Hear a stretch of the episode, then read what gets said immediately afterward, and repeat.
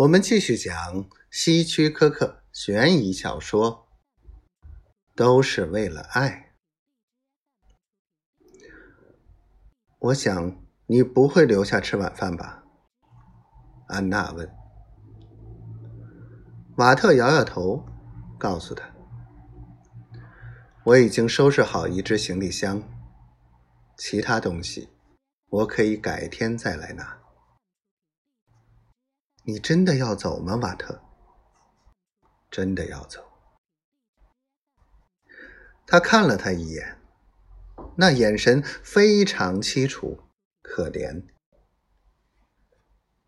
瓦特简直差点要心软了。他本来以为把事情说出来是最难的，现在才发现，真要出走。也得需要一些勇气。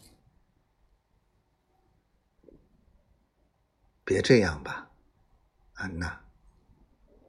他说，在他的对面坐下，把剩余的杜松子酒倒在杯子里，让我们为过去的美好岁月干一杯。瓦特高举酒杯，做出敬酒的样子。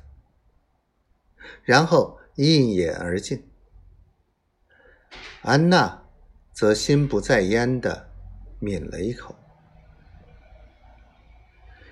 你也没有损失什么，瓦特继续说。在我逐渐衰老的日子里，让丽丝照顾我，你则占有年轻时的我。安娜，干了。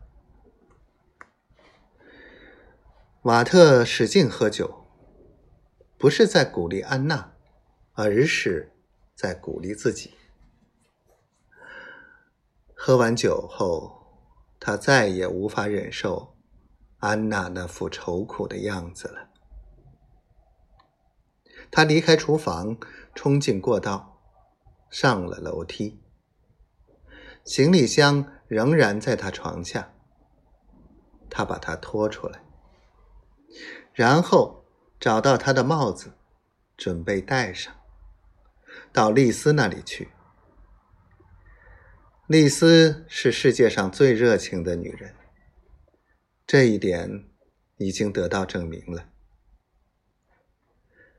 她在镜前照着，把帽子戴得更斜点，在心中问自己：“我有什么了不起的地方？”竟然引起了两个女人的爱，他什么也看不出来。不过，他自己是挺好看的。